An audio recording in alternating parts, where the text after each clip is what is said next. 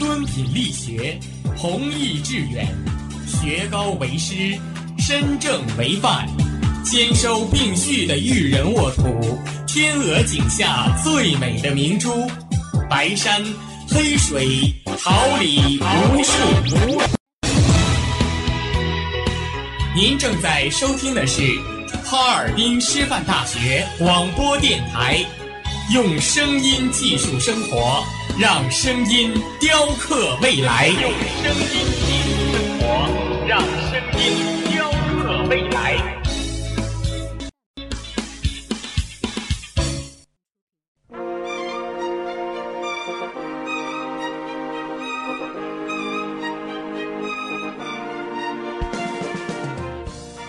春华秋实，桃李不言。炫动之声，无限精彩。FM 七十六点二。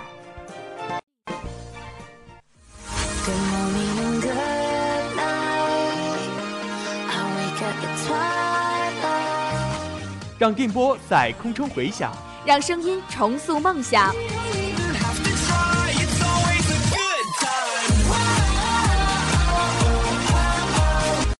在青春的旅途上，用电波打破沉寂。在年少的岁月里，让声音尘封迷茫。我的快乐源泉，我的青春宣言。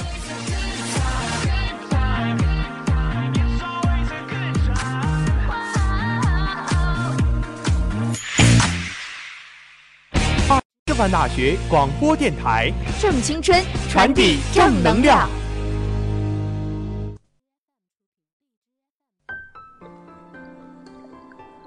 单车笑容，蝴蝶泉边，幸福如同芳香的花朵，在耳边缱绻着窝心的誓言。彼岸花开，温暖是平凡中的相守，任流年冲洗出真挚的芳泽。人生就是一场盛大的遇见，一颦一笑，点滴温情。眼泪是尘嚣之外的一泓净水，带您一同徜徉文海天空。各位听众朋友们，大家好！调频七十六点二兆赫，哈尔滨师范大学广播台，又到了每周三傍晚的文海天空栏目时间了。很高兴与你的再次相约，我是你们的好朋友安安，我是文书。同时在直播间内陪伴大家的还有编辑苏雅婷、导播李凯、王轩、监制姚明顺、新媒体关月、韦柳青、秦源以及综合办公室赵彤。希望本期的文海天空能给您带来美好心情。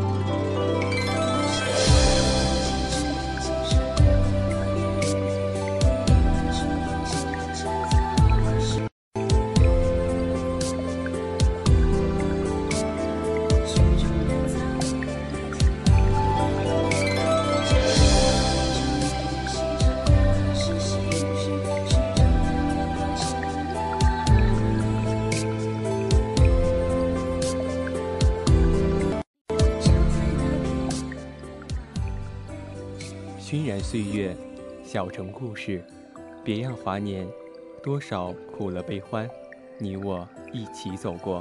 梨花雨落，小梦不识，你我的故事，与谁共品光阴酿成的甘醇？文海天，你的故事，我们在这里与你一起再现那难忘的日子。愿你说出你的故事，与我们共享你的独家记忆。我们的邮箱是文海 DK at 幺二六 .com，文海 DK at 幺二六 .com。我们诚挚欢迎展现你的情感世界，我们将会为你再次讲述属于你的故事。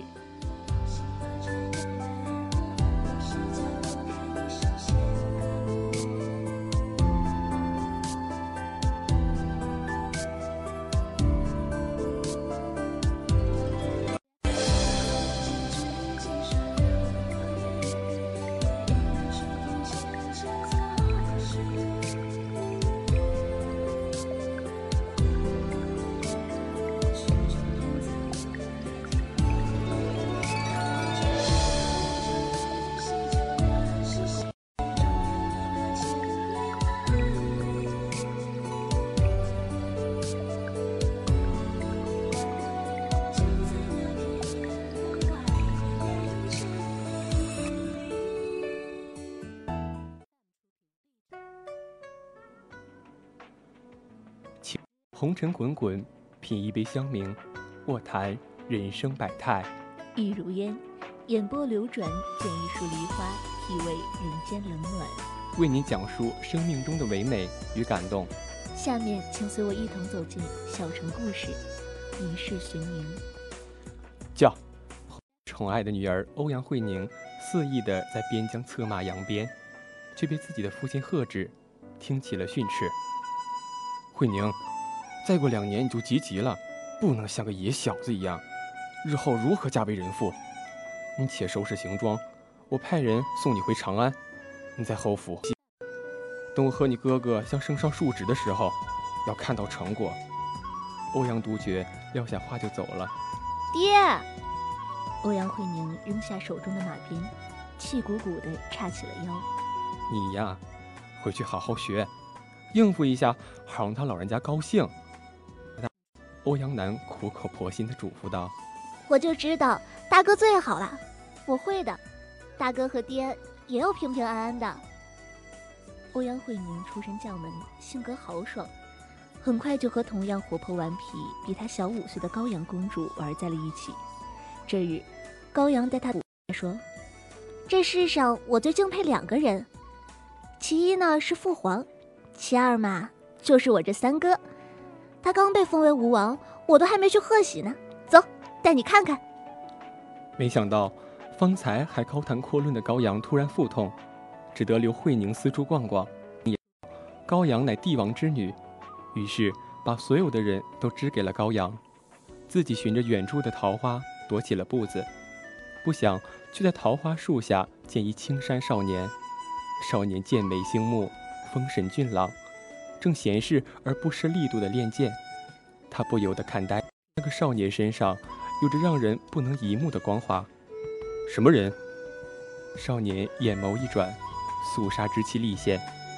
他吓得出声，吓到了慧宁，不由自主地向后缩。不料竟倒霉地踩到枯枝，身体向后倾。少年见状，身形一，慧宁牢牢地护在了怀里，皱了皱眉头。刺客，方才偷看人家的慧宁自知理亏，但还是忍不住反驳道：“如果我是个刺客，那你岂不是早就没命了？我是个刺客的话，还需要你救我？那你是谁？怎么从未？”少年非但不生气，反而轻笑一声：“我叫欧阳慧宁，是定安侯府的。刚才看你舞剑入了迷，失礼了，不知兄台又是哪位啊？”刚才的剑法着实精妙。少年眼神中多了几分不可名状的情绪。原来姑娘就是欧阳慧宁，在下。三哥，高阳兴冲冲的跑过来。宁姐姐，你在这里啊？这个呢，就是我跟你说的全天下第二好的男子，我没有吹嘘吧？欧阳慧宁连忙行礼。臣女见过吴王殿下。不必多，然女高阳交好。那我只不过是你好友的三哥，有何可拘礼的呢？吴王李克温文尔雅，带着他们四处游玩。而欧阳慧宁的心却迟迟不能平静。从他见到青山少年第一眼起，心中就有一种说不出来，这种悸动让他心烦意乱，所以好久都没有骑马的他，决定第二天早上就去马场，好好发泄一下心中的烦躁之感。没有了爹爹和大哥的管束，装了一阵子端庄淑女的欧阳慧宁，终于又在马场上扬鞭飞奔，重展笑颜。见到不远处那个本该在安定侯府中学习礼仪的小刺客，一身红裳，英姿飒爽，肆意潇洒的策马扬鞭，不由得勾起了嘴角。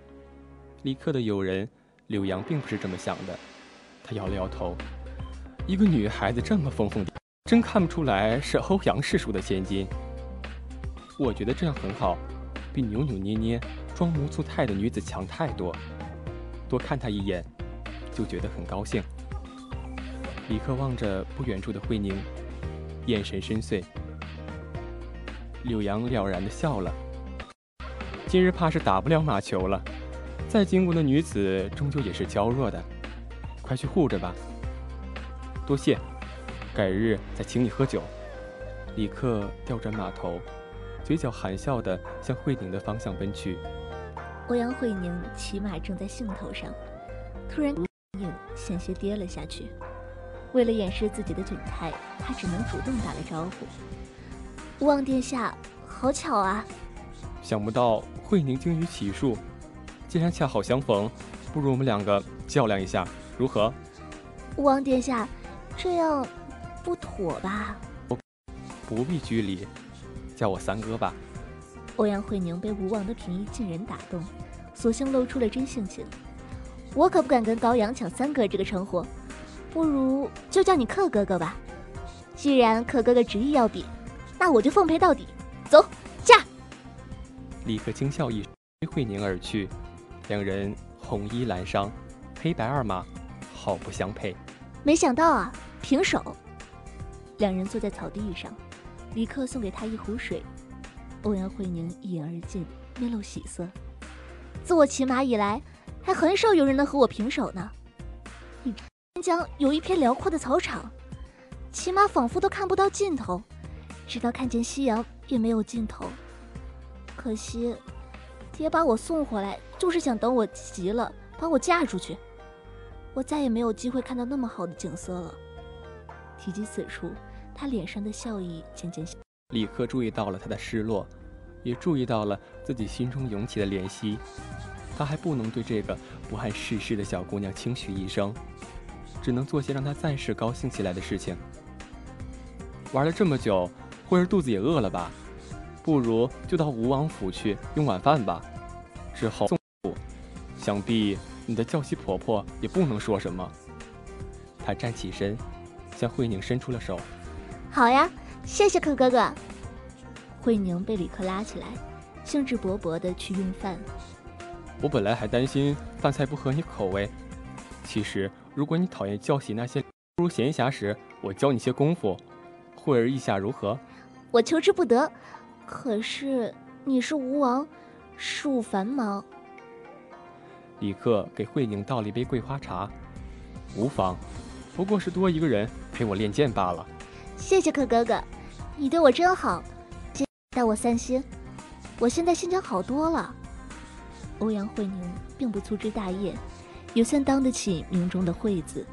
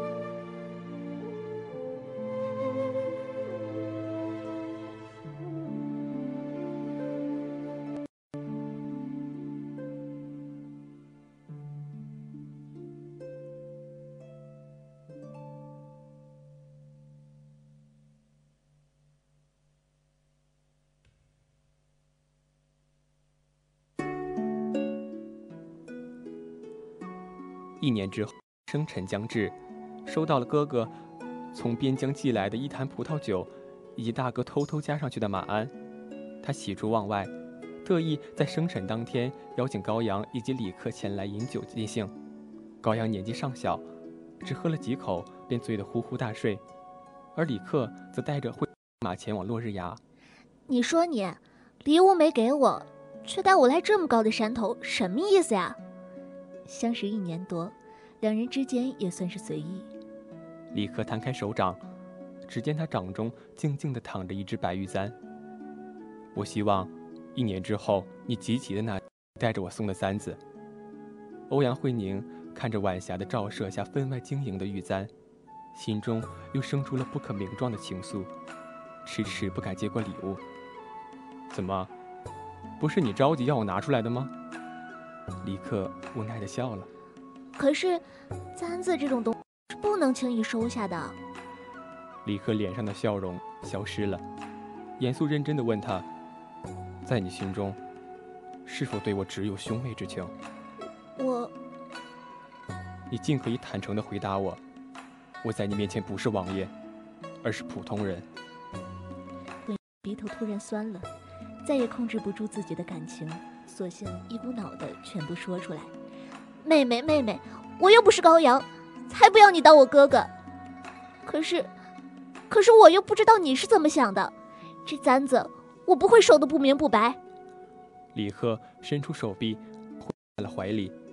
叹了口气，我又怎么会不明不白的送你簪子呢？我以为你知道的，原来是我太自以为是了。欧阳慧宁惊喜的抬起头，止住了眼泪。但是，但是我大大咧咧，就像个野小子，不端庄大气。但是在我看来，你就是最好的。在很久之前，你就在我心里有了很重要的位置。李克。用着娇小的慧宁，陷入了回忆。那本是他最不愿回首的岁月，却因为慧宁的出现，增加了一丝光亮。都说吴王李克风光霁月，不骄不躁，谁又知道他心中怀有的不甘与愤懑呢？唐朝的开国重臣们将其视作眼中钉，断言其是前朝孽种，是光复隋朝的阴谋。而这种言论又在圣上夸奖李克无儿累我之后。上。当时，年仅七岁的欧阳慧宁，陪同安定侯夫人给长孙皇后贺寿，偷溜出来，遇见了远在宴席万分失落的李克。一向豁达的慧宁和他说：“血脉无法改变，但不应耽于过往，应的责任。与其去想别人怎么对不起自己，不如让自己变得强大，永远不用别人的错误惩罚自己。”李克这才醒悟，纵使自己的外公是隋炀帝，但他身上还流着一半李王、李唐王朝的血。如果你话，就没有今天人们口中的吴王。原来我当年和娘亲进宫给长孙皇后贺寿，遇到的那个小哥哥是你，我还以为你是罪臣之子，才那么说自己。欧阳慧宁微微推开他，拿走了李克手中的白玉簪。既是如此，情相悦，这簪子我自然是要保存好。待我及笄之日，你亲手给我戴上。李克舒了一口气，摸了摸慧宁的小脑袋，如此甚好。待我若冠，便红妆迎你。两个人明确心意，相视一笑。定安侯携其子回长安述职，慧宁的父兄总算可以重聚天伦。欧阳独觉得知爱女的心意，也觉得吴王人品贵重，值得托付终生，遂默许二人的交往。一日，欧阳慧宁像往常一样找李克练剑，王府竟闯入一帮刺客，直至逼向吴王。李克拔剑应对，将娇小的慧宁护在身后。慧宁恐其不敌，一个回旋便出了李克的保护圈，与他并肩作战。近期，一个刺客从后方刺向李克，会欧阳慧宁当即慌了，先向前以身相护，被刺穿了肩胛，疼晕在李克怀里。慧儿，李克心痛难忍，一剑刺死了两个近身的刺客。刺客被匆匆赶来的王虎护卫一一擒住，他们高呼：“杀死随贼！”之后，李克的眼中多了几分了然。他将重伤昏迷的欧阳慧宁抱进内室，交由太医诊治。好在慧宁并未伤及心脉，立刻松了口气。而定安侯得到消息后，便急忙将重伤的慧宁接回府中。临走前，看向李克的眼神是：“大人，都已经办妥了。侍卫向一名锦衣华服的官员汇报，而那人正是在朝堂上翻云覆雨的长孙无忌。长孙无忌冷冷地扫了卫士一眼。可惜，安定侯的千金并无大碍。如果他就此服，立刻就再无翻身之地了。以后恐怕还要费些周折。是，属下领命。欧阳慧宁伤势过重，卧床十日，李克却从未看望过他。他不禁担心起那股想将李克置于死地的势力会继续的可。没想到伤害未愈，等到的竟然是吴王求娶杨氏的喜讯。不顾劝阻，当即赶赴吴王府。这边，吴王刚刚打发走宫里送赏赐的人，就见到风风火火的欧阳慧宁，低眉不语。为何？为何要被其？欧阳慧宁攥紧衣袖，红了眼眶。杨氏家族势力庞大，可成为我争储的最大助力，我为何不愿意？你不是这样的，你不会在意那个皇位。那些话都是骗你的，我一开始就没有听进去你的话，我心中依旧满是愤，就连王府的重逢都是我托高阳安排好的，不然，你以为他为何会突然腹痛？我接近你是看中了安定侯的兵权，可父皇已不再倚重欧阳家了，你没有任何利用价值。我承认对你是动过心，但才是我真正想要的。我要那些说三道四的人死无葬身之地。李克抓住他的手腕，表情竟有几分狰狞和疯狂。欧阳慧宁泪如雨下，猛地挣脱开他。肩胛上的伤口都裂出，渗出了血。他又狠地打了他一耳光。我看错你了，你和那些势利的小人没有分别。我欧阳慧宁在此发誓，此生绝不踏入吴王府，否则死无葬身之地。立刻望向慧宁，决绝，收起了可怕的神色。对不起。他握紧了拳头，心痛难忍。小姐，你可回来了！哎呀，你流血了，小人马上给你包扎。丫鬟急忙翻出，找出纱布。欧阳慧宁脸色苍头，在梳帘中翻出了珍藏已久的白玉簪，抬手就要将它拍碎，手却停留在半空，迟迟下不去手。他无力地瘫在桌子上，伤口渗出越来越多的血。但他一点儿也不觉得痛。短暂的述职过后，迪安的边疆。一个月后，武王大婚，王府前的街道张灯结彩，喜气洋洋。而欧阳慧宁一人带着一坛上好的花雕，策马赶往落日崖。他落寞的一口接一口喝酒，晚霞格外的炽烈。失意，黯然神伤。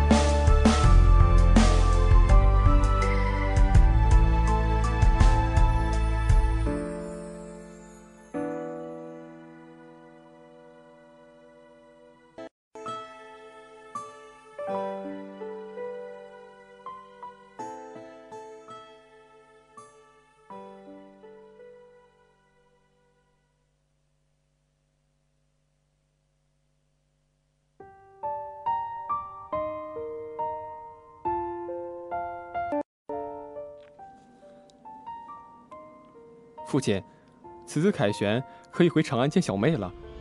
欧阳南满脸喜气，我准备了十坛上好的葡萄酒，他一定会高兴的。听儿子提起自己宝贝女儿，欧阳独觉却忧心忡忡，希望自己做的一切都是对的，不会误了慧宁的一生。而欧阳南却不明就里，依旧没心没肺。小宁一向最敬爱您，怎么会怪您？走，咱们喝庆功酒去。喝，老将军，老将军，你怎么了？副将陆炳见欧阳独觉突然瘫倒在地，叫来军医，却不料安定侯旧疾发作，气绝身亡。当时军中作乱一片，不料这时一支不明队伍发起进攻，欧阳南强忍悲痛，领兵迎战。被毒的暗箭所伤，当即随老夫而去。一场胜仗，两员大将却死得如此不明不白。曾经辉煌的安定侯府，霎时间只留下欧阳慧明一个人。此刻，他骤失父兄，经此巨变，心性已非往。他仔细地分析了一下朝中的局势，猜想此事并不是意外，于是为了保护自己，守住安定侯府。欧阳慧宁请奏上朝，自请终身不嫁，以守父兄亡灵，明确表示远离权力巢窝。随后又暗地里盘查眼线，到处搜集父兄同胞的信息。经过多方打探，欧阳慧宁查出在酒中做手脚、雇佣刺客的乃是安定侯的副将陆炳，而背后主使竟是权倾天下的长孙大人。得知这个消息的慧宁。眼神凌厉，令安插在陆炳身边的歌女以其人之道还治其人之身，悄无声息地解决了陆炳。长孙无忌，你以为自己真的能如愿吗？他摆起了棋局，满眼都是算计。直到他真切地踏入权力之争，才明白，刻有多么刻意。但为时已晚，他依旧淡薄，他执意复仇，黑白两子。早已分明。老师下棋多没意思啊！宁姐姐，我遇到了一个人，他叫卞姬，我觉得生命变得有意义了。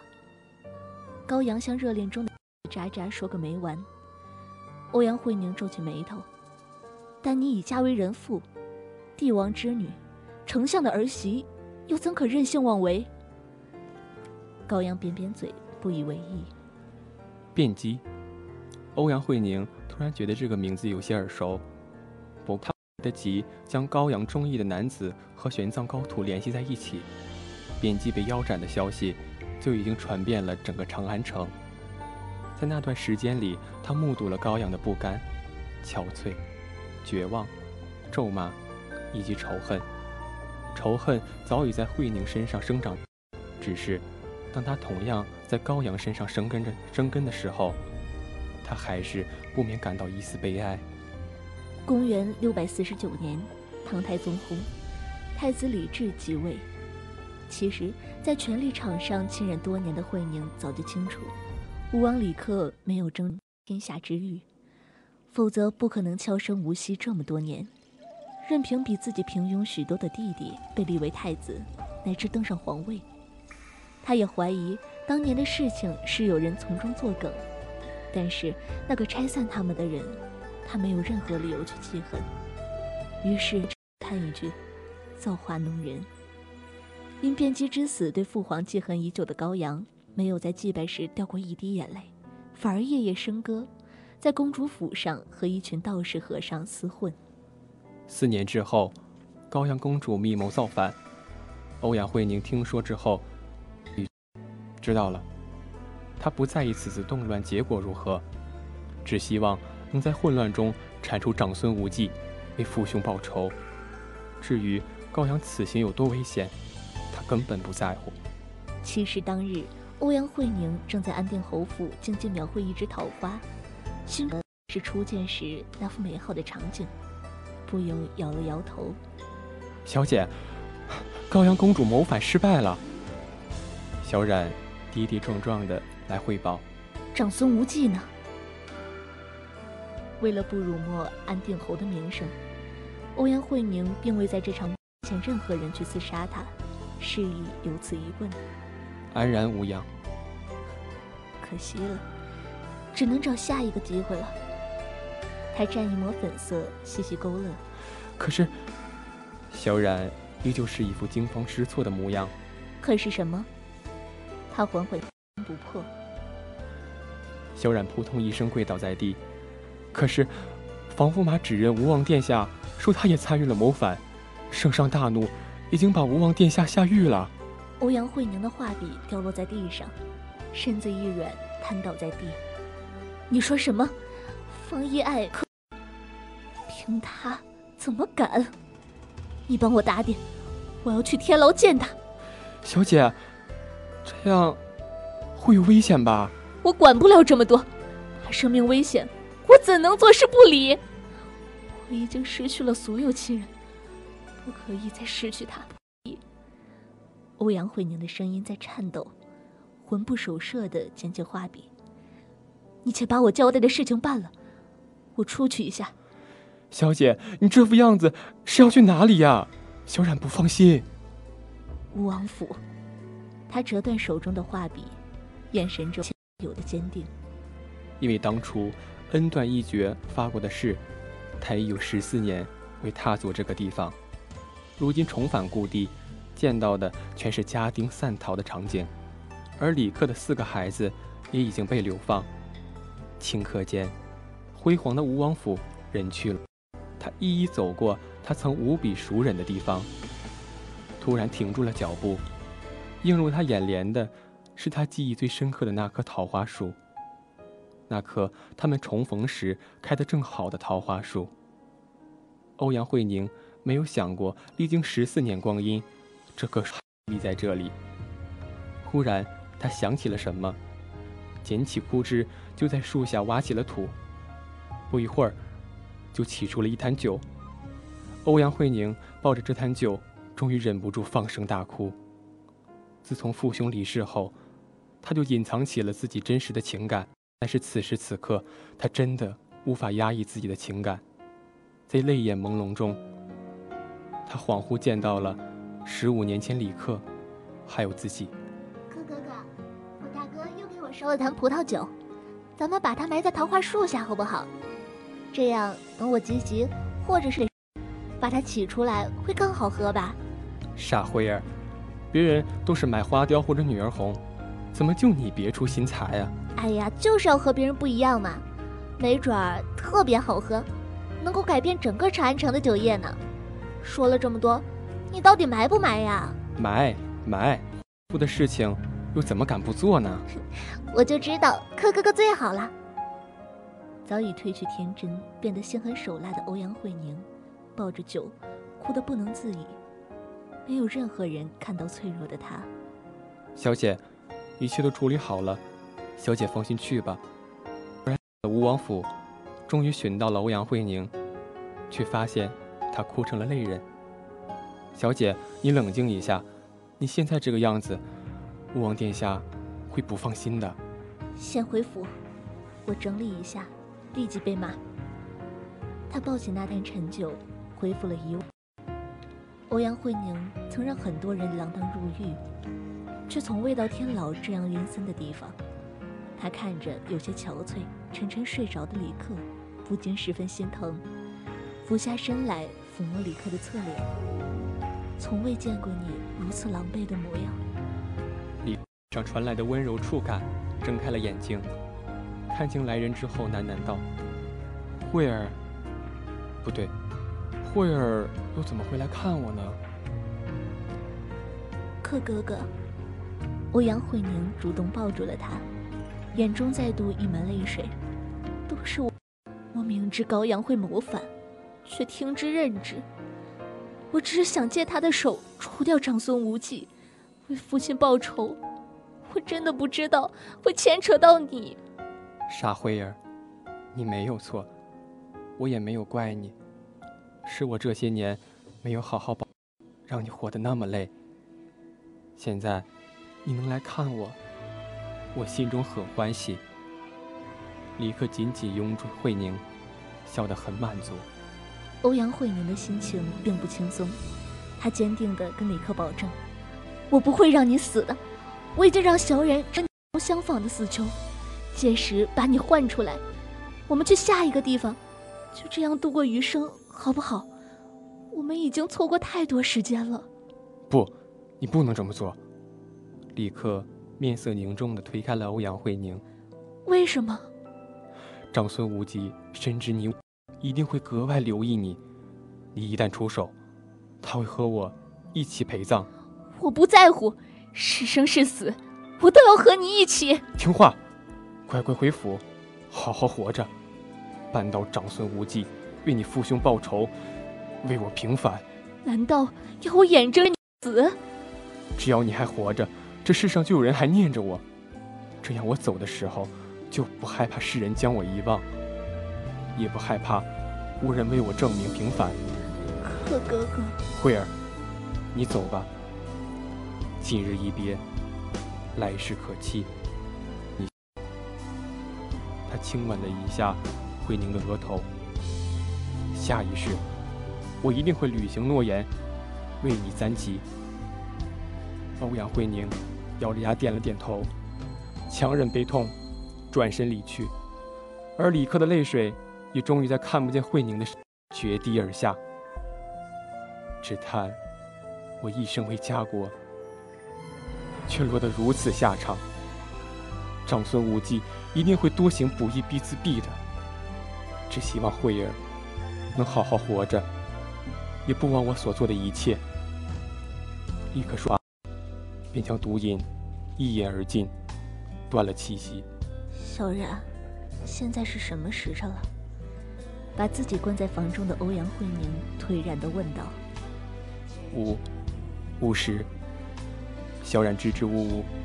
午时正是吴王行刑的时候，披头散发，形容哭号，拨开陈旧葡萄酒的塞子，把它们全部倒在地上。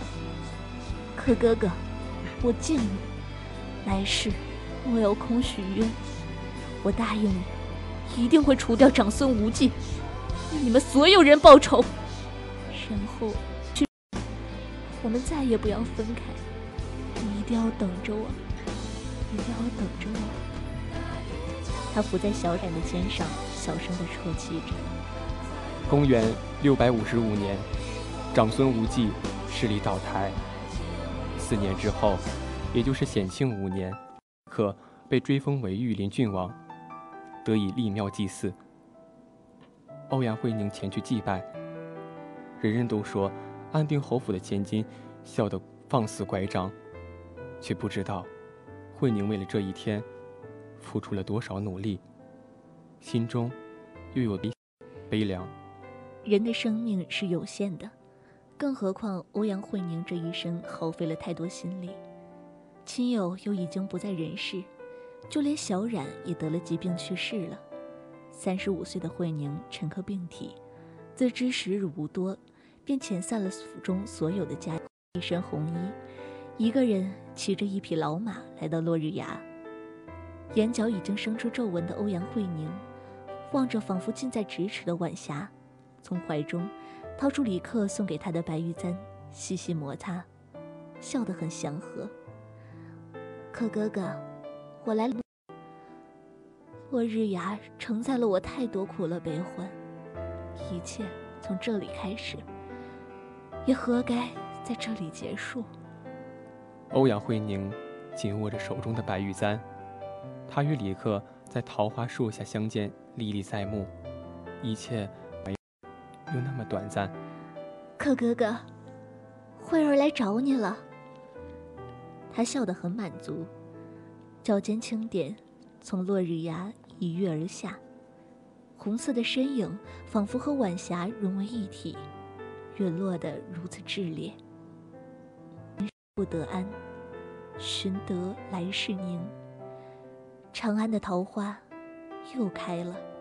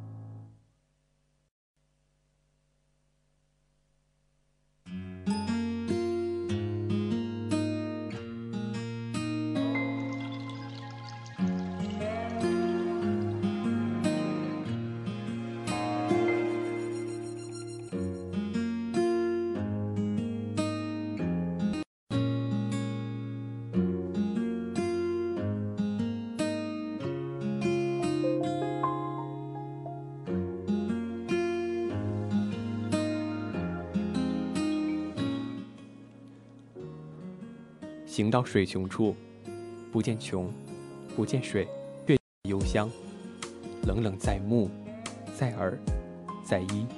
坐看云起时，未遇起，未遇云，但存几处闲情，瑟瑟在发，在口，在心。感动一期一会，回忆渐行渐远，一同流染光阴。李克是很让我惋惜的历史人物，所以我大胆的给他安排了一条感情线。又因为要尊重历史的结局，所以写的很虐，一度很难受。所以我决定下一次要写个小甜饼调节一下，敬请期待哦。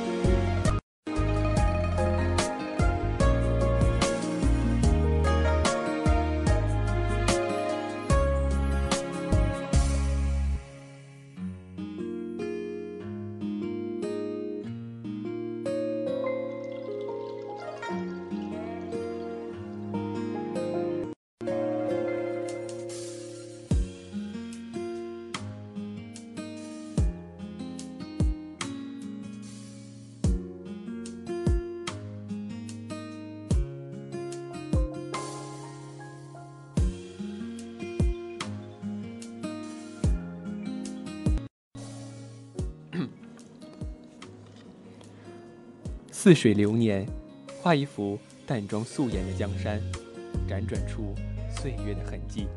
暖风和煦，写一首清雅悠扬的诗赋，诵读那遗忘的相思。在阳光里坐看静行，带你走进文字茶庄，留一片桃花，纪念了却浮生缘。眉目间还有我的思念。前程夙愿来时路，一念桃花因果渡。那一念，积却时光在。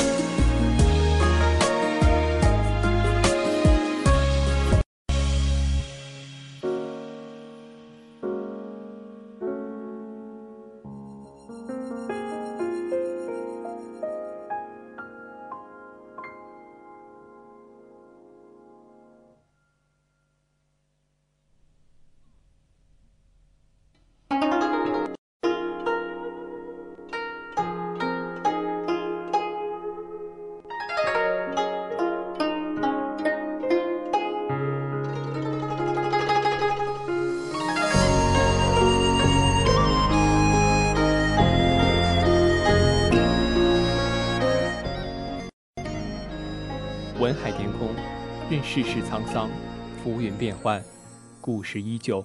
幸福的笑颜，悲伤的泪水，都是为了悼念那无与伦比的回忆。我们一直都在这里，等待与你分享你的苦乐悲喜。文海 TK at 幺二六 .com，期待你的来稿。在这个暮色四合的傍晚，为您送上我们最美好的祝福。这里是调频七十六点二兆赫。哈尔滨师范大学广播台，我是你们的好朋友安安。希望大家度过美好而充实的一天。我是文书，陪伴的还有编辑苏雅婷、导播李凯、王雨婷、高静轩，监制姚明顺，新媒体关悦、韦柳青、秦源以及综合办公室赵彤。感谢大家的收听，我们下周同一时间不见不散。